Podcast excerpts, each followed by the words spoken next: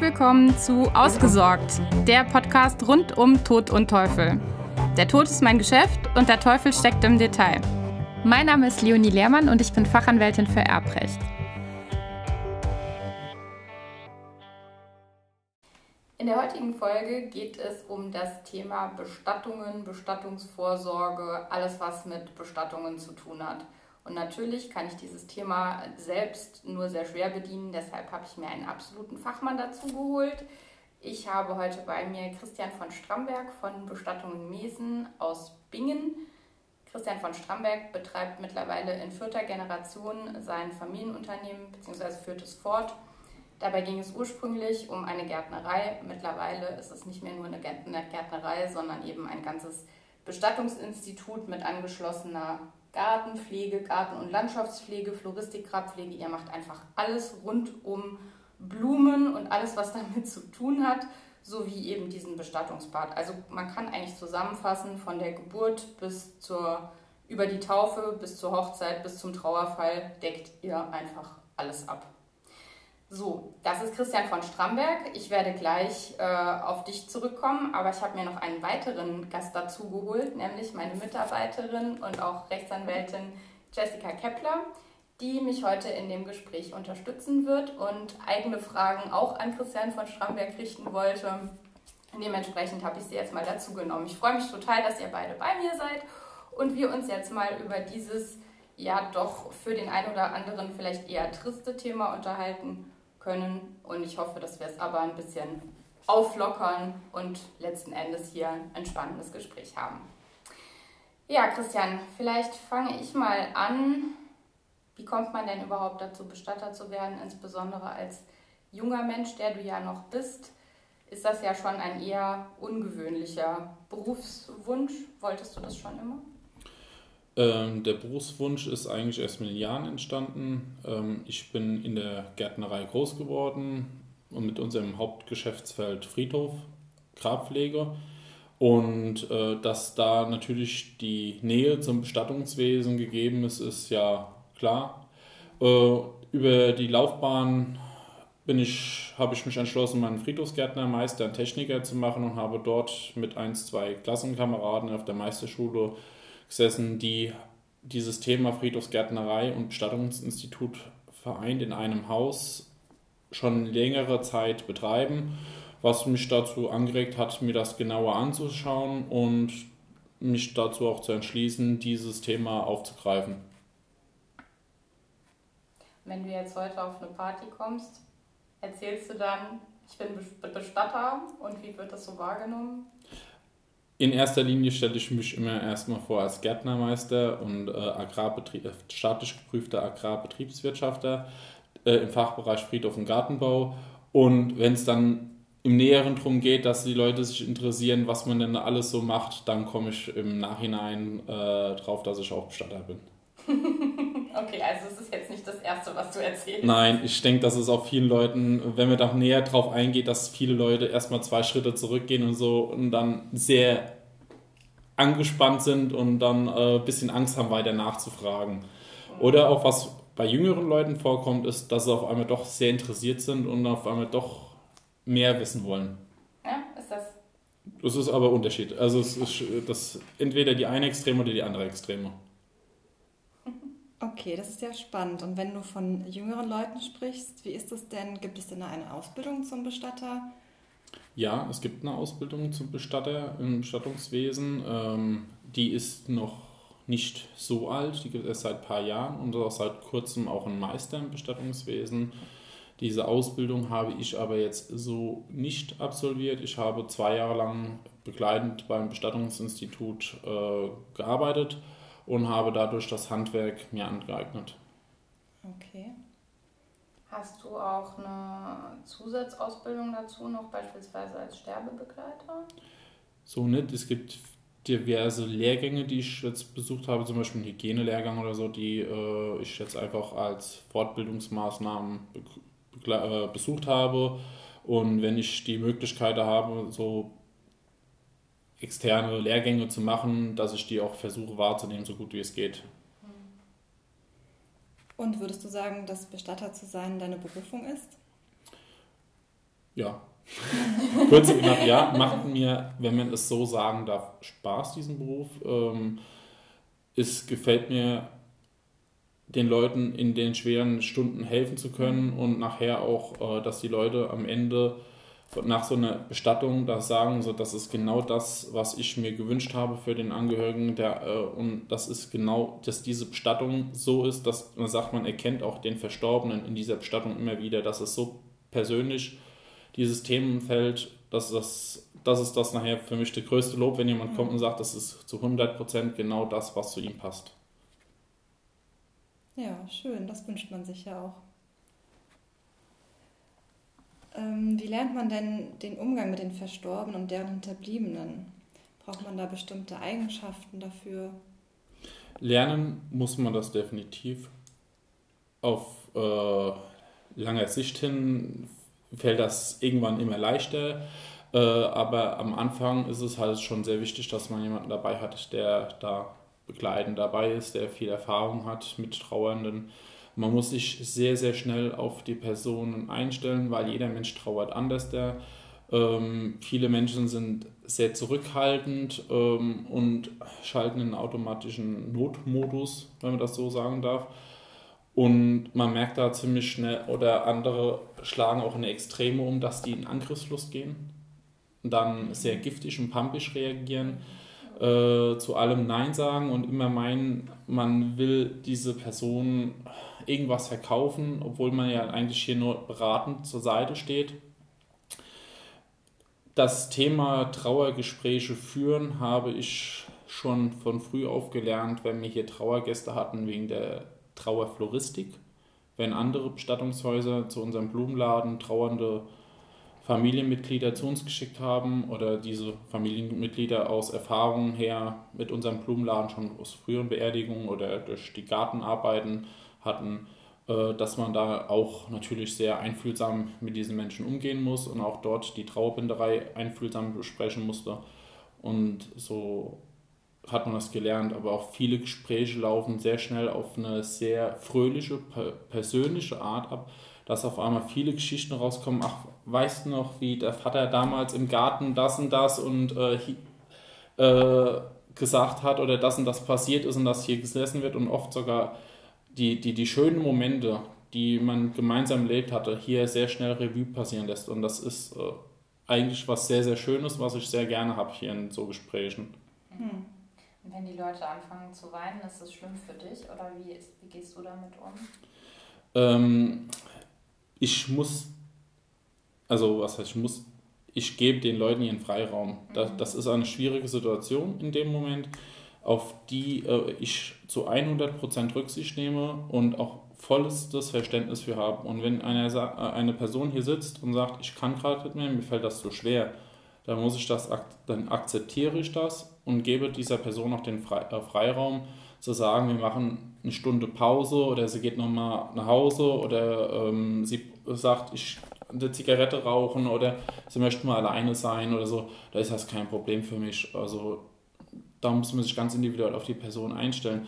Leicht ist das natürlich nicht, weil man in der Situation, also mir geht das immer so, dass ich da helfen möchte, den, die Last, die Trauer abnehmen möchte, aber es geht ja leider nicht in der Hinsicht. Ich kann, die einzige Last, die ich abnehmen kann, ist, dass ich äh, alle Möglichkeiten, die ich ziehen kann, nutze, um diese Person in dem Moment so zu entlasten, dass sie sich voll und ganz ihrer Trauer widmen kann und sich um, den Pers um die Perso verstorbene Person kümmern kann und nicht noch mit Amtsgängen belastet wird, Behördentelefonate, Fachertermine auszumachen, bitte Stadttermine auszumachen. Mhm. Das ist ja ein riesen Organisationsaufwand. Ja. ja, genau. Ein Aufwand, den man betreiben muss, bis man so viele Stellen unter einen Hut gebracht hat. Das Bestattungsinstitut als solches ist ja hier wirklich recht hell und fröhlich auch gestaltet. Ist das gezielt so? Steckt da eine Philosophie dahinter oder ist das einfach Zufall, weil es deiner Persönlichkeit entspricht? Nee, diese Farben haben wir extra gewählt, damit die äh, Kunden, wenn sie hier reinkommen, sich ähm, warm, geborgen und beruhigt mhm. fühlen. Und ähm, genauso wie jetzt hier unser runder Beratungstisch, dass das äh, kein Mitglied am Ende des Tisches sitzt oder man sich Press gegenüber sitzt. Das hat einfach das äh, einfach ein runder Tisch als dem symbolischen Wert vermittelt, dass alle an diesem Tisch gleich sind. Mhm. Wir als äh, Erfüllungsgehilfe, genauso wie die trauernde Gäste, die vor uns sitzen und dass es da einfach keinen Unterschied gibt. Mhm. Schöne Idee, ja. Ja, du hast ja schon ein bisschen was erzählt von deiner Arbeit, aber wie sieht denn so ein typischer Tagesablauf bei dir aus? Insbesondere stellt sich ja auch oft die Frage, ob ähm, Bestatter grundsätzlich jeden Tag schwarz tragen müssen. Ist das so? Nein, durch die Gärtnerei definitiv nicht so. Da bin ich das meisten, also zu, zu 50 Prozent bin ich als Gärtner unterwegs. Bist du dann grün angezogen? ja, ja, gut, unsere gärtnerische Dienstkleidungen sind inzwischen sind braune äh, Arbeitshosen und schwarze Pullover mit Firmenaufschrift oder schwarze T-Shirts mit Firmenaufschrift. Ähm, aber ansonsten äh, wenn wir natürlich im Bestattungswesen unterwegs sind, sind wir komplett in schwarz gekleidet. Ansonsten, wenn wir jetzt rein nur bürotechnisch unterwegs sind, dann sitze ich auch da hinten mal mit einer Jeans und ganz normalen privaten Pullover.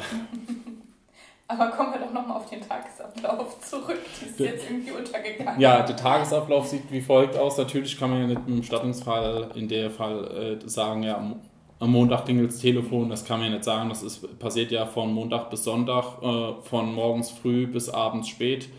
Äh, deswegen sind wir auch immer 24 Stunden erreichbar, haben ja immer eine Rufweiterleitung. Aber ansonsten haben wir unser ganz normales Blumengeschäft, äh, was von Montags bis Samstags läuft, genauso wie unsere gärtnerischen Tätigkeiten, äh, wo ich tätig bin, wenn das Telefon geht und ähm, ein Trauerfall sich ankündigt, fahre ich direkt in die Firma, ziehe mich um äh, und mache mich äh, bereit für die, die Trauergäste hier zu empfangen und dann mit denen äh, alles Mögliche zu bereden und zu planen und zu organisieren. Und das erfolgt dann natürlich in Schwarz. Ja. Okay, und ähm, ja, wenn du 24-7 erreichbar bist, ähm, das stelle ich mir ja schon belastend vor. Oder gibt es noch gibt's eine, Belast also eine größere Belastung noch in deinem Beruf? Wie würdest du das sehen? Was manchmal ein bisschen schwierig zu deckeln ist, äh, ist natürlich mit der Gärtnerei neben im Hintergrund, wenn man dann alleine ist. Aber zum Glück habe ich da das Glück, dass ich meine Eltern noch mit im Hintergrund habe, dass wir das Geschäftsfeld ziemlich gut aufgeteilt haben, dass das schon entlastend ist. Aber wenn dann mal zum Beispiel Elternteile im Urlaub sind oder sonst was und dann nachher alles an einem hängt, ist es schon sehr schwierig, Personal einzuplanen morgens äh, in die Gärten zu schicken, Problemlöser für alles Mögliche zu sein, ähm, Problemlöser für Kunden zu sein, die natürlich dann nur mit dem Chef reden wollen, für auch äh, einen Blumenstrauß hm. übertriebenermaßen mal zu bestellen und das nicht bei der Floristin vorne machen wollen. Und dann noch parallel dazu mit der Organisation von einer Trauerfeier äh, mit den Pfarrern die Termine zu finden und und und. Und dann 15 Telefonate am besten parallel gleichzeitig zu führen. Und ähm, das ist schon sehr, sehr kräfteraubend und manchmal, wo man dann einfach froh ist, wenn man fünf Minuten Luft hat und man einfach nur seine Tasse Kaffee trinken kann, die schon seit zwei Stunden neben dem PC steht und nicht einmal angefasst worden ist. Und kalt ist. Ja, aber das ist dann auch egal. Okay, und wenn du dann abends nach Hause kommst, wie schaltest du da ab? Erstmal mit einer heißen Dusche. dann ist Entspannung angesagt und dann, äh, ja, wie schalte ich ab? Äh, ich treffe mich gerne mit Freunden, ähm, dann meine Hobbys, denen ich sehr gerne nachgehe, sind Vereinstätigkeiten, die, wo ich einfach auch dahingehend abschalten kann, auch wenn das wieder Arbeit ist äh, im Verein, aber Feuerwehr, der Fasernachtsverein oder sonst was, ähm, dann äh, ja mit Freunden weggehen, ausgehen, einfach mal auch abends zu Hause sitzen, Fernsehen anmachen, Füße hoch, eine Flasche Wein aufmachen und einfach mal zwei Glas Wein trinken und dann äh, lieben Gott einen guten Mann sein lassen. Ja, schön. Da ist auf jeden Fall ein Ausgleich da. Ja. Mhm. Ähm, ich, wir haben es jetzt eigentlich schon relativ viel darüber gesprochen, aber nichtsdestotrotz, welche Leistungen konkret bietet ihr denn eigentlich als Bestattungsinstitut an? Wir bieten eine komplett individuelle Bestattungsmöglichkeiten an. Natürlich hängt das von der Bestattungsform an, Form ab und ähm, Individuell heißt einfach, wir haben die Möglichkeiten, mit verschiedenen Roll-Up-Bannern zu arbeiten in den Dekorationsbereichen. Wir dekorieren mit lebenden Bäumen. Wir dekorieren waldmäßig. Das schön, für mich schönste Dekorationsbild, was ich jemals aufbauen durfte. Leider für einen Freund von mir, der frühzeitig verstorben ist. Ähm, aber was mir am schönsten gefallen hat, ist einfach, äh, ihn in der Dekoration wiederzuspiegeln. Das war dann mit lebenden Steinen, mit Fahnen, mit Moosen, alles, das waren Topfpflanzen, die wir dann so dekoriert haben, dass das aussah wie ein Wald, äh, wo ein Steinhaufen liegt und wo dann lebende Pflanzen rauswachsen mit Baumstämmen und dann auch sein anderes Hobby, Obstplantagen äh, zu betreiben. Da haben wir ein Füllhorn aufgebaut mit Äpfeln äh, aus, dem, aus dem Feld, äh, die wir beim Bauern gekauft haben, äh, mit Strohballen und so. Da, also, also versucht ihr eigentlich bei der beim Graboberflächendesign, was ich ja von dir schon seit längerem kenne. Das ist ja das Thema, was danach kommt. versucht ihr da schon äh, auch die Eigenschaften des Verstorbenen zu berücksichtigen? Genau, ich versuche da schon, versuch, natürlich auch wie die Angehörigen, das, das hört man ja schon raus beim, äh, bei den Angehörigen, wenn die sagen, er war äh, nüchterner, da macht man ein bisschen kleinere Dekoration mit Stoffen, mit Teelichtern. Ähm, mit oder dezent mit Moos arbeiten und so ein bisschen in, auf den Stoffen und so, dass das ein bisschen auflockender wirkt. Genauso, äh, wir haben hier, man sieht ja schon ziemlich viele Dekoartikel auch hier bei uns im Verkaufsraum jetzt zum Beispiel, ähm, wie diese Holzkugeln, die hier ein bisschen verteilt stehen oder diese Rindenkugeln oder diese Pilze, die da stehen. Ähm, schon ein bisschen Flair auch in diese Bestattungshallen, die meistens von, die sind ja von der Stadt hier betrieben, der Region, sehr nüchtern und leer sind. Und da versucht man auch einfach ein bisschen äh, für die Angehörigen das letzte Bild so schön wie möglich zu machen. Mhm. Ja, schön. Ich glaube, das gelingt euch auch ganz gut. Ja, ich schätze. Also die, die, wenn die Kunden mich jetzt nicht angelogen haben, dann haben wir es bis jetzt immer eigentlich sehr, sehr gut geschafft. kommen wir nochmal zurück zu den äh, Bestattungen. Welche Bestattungsarten gibt es denn und was ist aus deiner Erfahrung die häufigste? Bestattungsarten haben wir in Deutschland zwei Stück. Das ist die Feuerbeisetzung, also sprich als Urne. Und dann haben wir die klassische Sargbeisetzung.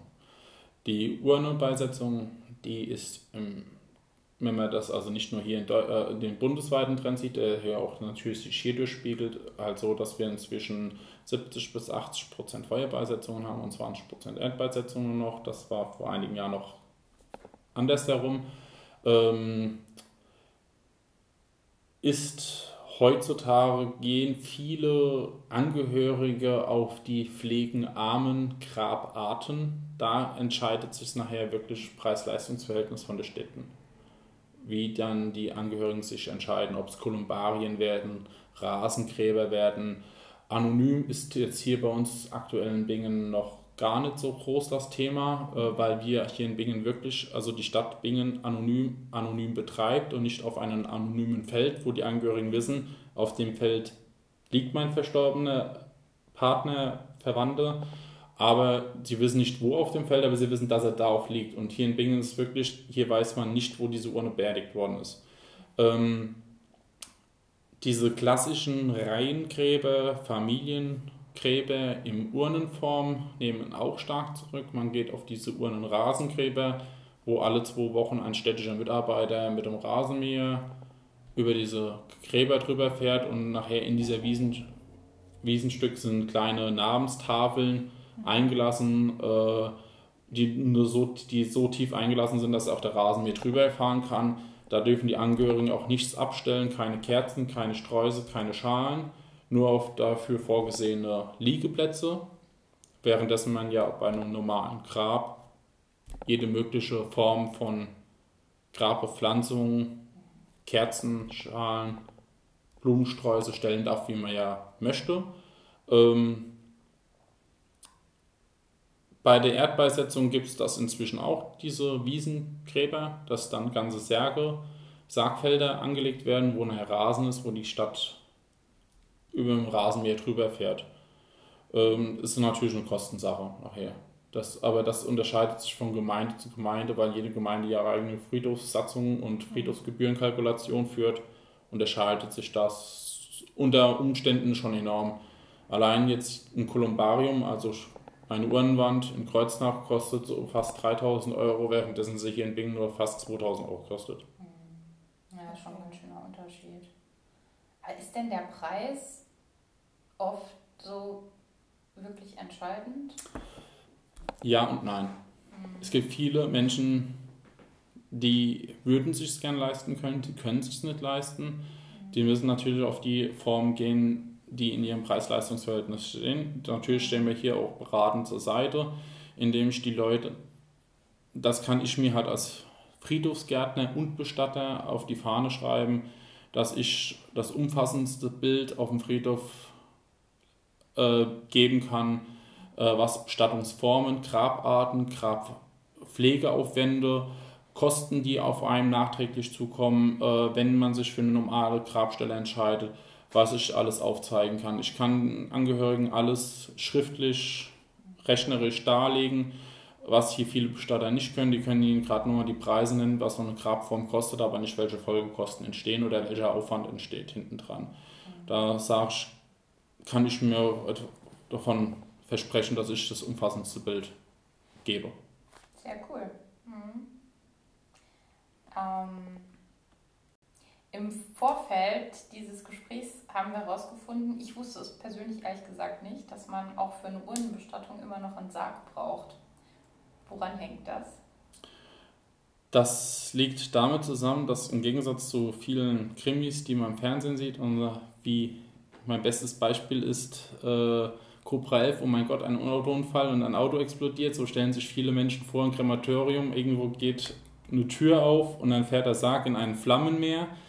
Das ist so nicht. Wir reden hier von hochtechnischen äh, Einrichtungen im Krematorium, ähm, die einen Ofen haben, der innen drin eine Temperatur von annähernd 1000 Grad hat.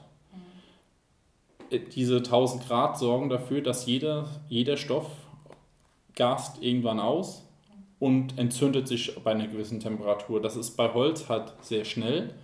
Bei unserem menschlichen Körper reicht diese Temperatur aus, um auszugasen. Diese Gase sind entzündbar, entzündlich, äh, können sich entflammen. Jetzt braucht man natürlich irgendwo diesen, äh, in Anführungszeichen gesetzt, diesen zündenden Funken und der gibt der Sarg. Es ist sehr. Lustig, aber. Ja, ich weiß, aber man muss sich mit diesem Thema mal beschäftigen. Also ich kann es auch jedem Menschen nur empfehlen, ähm, einen Tag, der offenen Tür, einen Tag der offenen Tür im Krematorium mal wahrzunehmen und sich mal darüber so mit zu beschäftigen, was da für eine Technik hinten dran steckt. Genauso ist diese Technik so weit auch ausgereift, dass es gar nicht passieren kann, dass wie viele Vorurteile haben, dass die Asche von einem anderen in dieser Kapsel liegt. Das geht nicht weil diese Kammern haben auch Nachbrennzeiten, dass einfach wirklich sichergestellt ist, dass keine Asche mehr danach von dem letzt kremierten dort in der Kammer verbleibt und dann mit dem nächsten in die Urne wandert. Das ist äh, ein Aufwand, der stark überwacht ist und zum Glück, also hier in Deutschland, sehr reglementiert ist und äh, auch sich hier die privaten Krematorien sowie die, Sta äh, die städtisch betriebenen, wie jetzt zum Beispiel Mainz, ist von, äh, hat die Stadt Mainz eine GmbH gegründet und betreibt damit das Krematorium. Ähm, da wird bei jedem Kremierungsvorgang ein Schamottstein mit einer ID-Nummer zum Verstorbenen gelegt. Diese ID-Nummer wird nach dem Verbrennungsprozess ist die auch mit in dieser Aschekapsel drin. Dass wenn irgendwann die Aschekapsel ver wittert ist mhm. und man jetzt Nachgang irgendwann so ein Feld aufruft, immerhin über diese ID-Nummer die Asche zurückverfolgen könnte, wer da eigentlich liegt. Das ist ja irre. Ja. ja. Gut, okay. Man lernt doch immer wieder interessante Sachen. Ja, also wie gesagt, ich empfehle es immer nur wieder, nutzt die Möglichkeit, mal im Krematorium zu besuchen und zu sagen, mich interessiert das, könnt ihr mir das zeigen oder Tag der offenen Tür nutzen. Alles klar, werde ich machen. Mission verstanden. Okay, und wenn dann äh, der Verstorbene im Krematorium verbrannt wurde und dann in der Urne ist, ähm, kann man dann auch die Urne damit nach Hause nehmen und sich zum Beispiel auf den Kaminsims stellen? Nein, darf man hier nicht. Wir haben hier einen Friedhofszwang in Deutschland. Ähm, Den haben manche Nachbarländer hier nicht, wie zum Beispiel jetzt Holland. Deswegen diskutiert ja Nordrhein-Westfalen, ob sie diesen Friedhofszwang auflösen sollen, beziehungsweise lockern sollen, weil in Holland besagt man, dass die Familie sich die Urne mit nach Hause nehmen darf und auf dem Kaminsims stellen darf. Aber normalerweise muss man dann irgendwann dafür Sorge tragen, dass diese Urne nicht einfach im Müll landet, sondern beigesetzt wird, dann dort auf dem Friedhof. Was jetzt natürlich die Problematik in Holland verursacht, das macht natürlich keine Familie mehr, weil das Kosten verursacht. Warum die holländische Regierung zum Beispiel über einen Friedhofszwang wie in Deutschland nachdenkt, währenddessen wir diesen Schritt rückwärts gehen. Ähm, man muss auch dahin bedenken, dass auch in dem Moment auch eine Aschekapsel unter das Gesetz der Totenruhe fällt und damit auch äh, eine Umbettung oder ein Transport dieser äh, Aschekapsel immer noch äh, den Gesetzgebungen obliegt, dass ich die mit dem Leichenwagen transportieren muss, diese Kapsel, okay. und offiziell Buch führen muss, wo diese Kapsel hinwandert. Also sprich, ich hole sie im äh, Krematorium ab, ich unterschreibe dafür, dass ich diese Urnenkapsel abgeholt habe. Ich muss diese Kapsel, darf ich zwar äh, bei mir bis zur Beisetzung lagern, aber ich muss sie beim Friedhofsamt abgeben und dieses Friedhofsamt muss diese Formulare zurück ans Krematorium schicken, dass die Urne beigesetzt worden ist. Hast du schon mal eine Urne verloren? Ich noch nie. Ist das schon mal passiert bei Kollegen? Bei Kollegen ja, und das kann man auch äh, leider über die Presse nachverfolgen. Echt? Das ist okay, hinter das ich noch nicht mitgekriegt. Ida Oberstein, Bad Kreuznach okay. hinten raus, muss man mal gucken. Da gab es nachher einen, der hat da sehr viel Humbug getrieben mit. Also ich sage mal, man macht sich auch in Deutschland eigentlich strafbar, wenn der Nachbar da ist und sieht, dass die Urne von der Oma oder von der Mutter auf dem Sims liegt und der würde Polizeiordnungsamt anrufen. Das kann viel Ärger geben.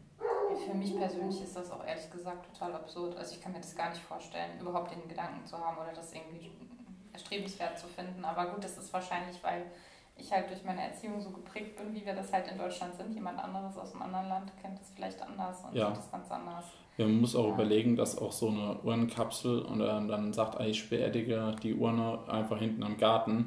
Äh, man muss auch berücksichtigen, dass am Friedhof ähm, ein hydrogeologisches Gutachten vorher durchlaufen hat, in dem festgestellt wird, wie hoch sind die Grundwasserpegel.